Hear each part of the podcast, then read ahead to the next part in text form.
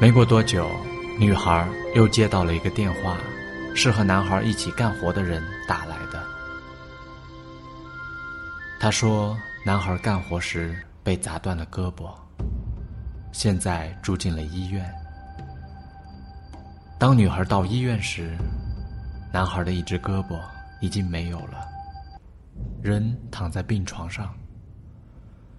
女孩泪流满面的走到男孩面前。男孩睁开眼睛，看到女孩，马上兴奋的告诉她：“咱们有钱了，你的学费明天就能交上了。”女孩听得糊涂，男孩告诉女孩：“我前几天刚买了保险。”女孩明白了，男孩怕交不上女孩的学费。就买保险，故意出事，砸断了胳膊。女孩哭着说：“我宁愿不念了，也不要你这么来的钱。”第二天，学校给女孩下发了已交学费的通知单。男孩拿着剩下的几千元钱回了家，开了一个小商店，只够生活。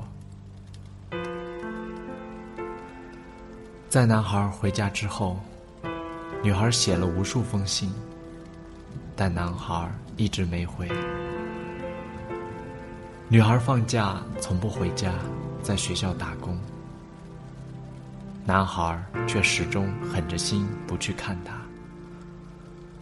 天知道他有多想她。终于在女孩大四那年，男孩去看了女孩。现在的女孩俨然已经长成了一朵出水的芙蓉，清新脱俗。男孩的心凉了，本就不敢对她说的心里话，此时他只有把感情埋在了心底。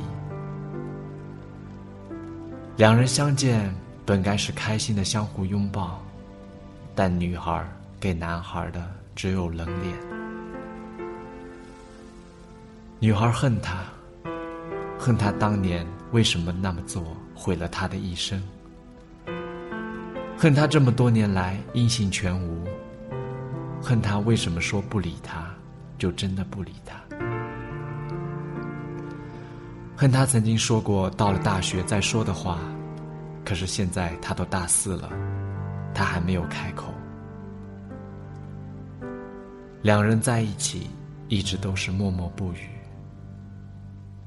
男孩回家了，女孩在车站待了一个晚上，也哭了一晚上。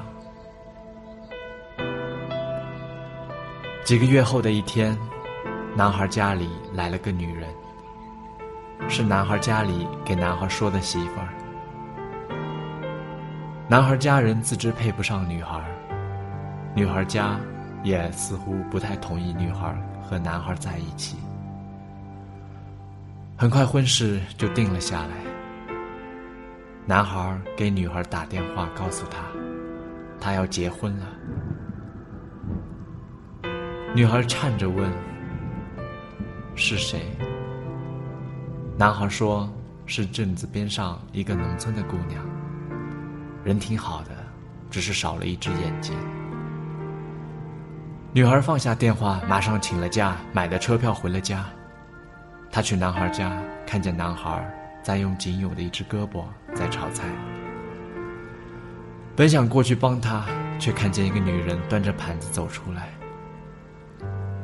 女孩哭了，她哭着走到男孩面前，对男孩说：“是我先和你定亲的，你不记得了吗？我们是定过娃娃亲的。”男孩也哭了，对女孩说。你该有你更好的生活，而且我已经残废，没能力照顾你了。再说，两家父母也不同意我们在一起。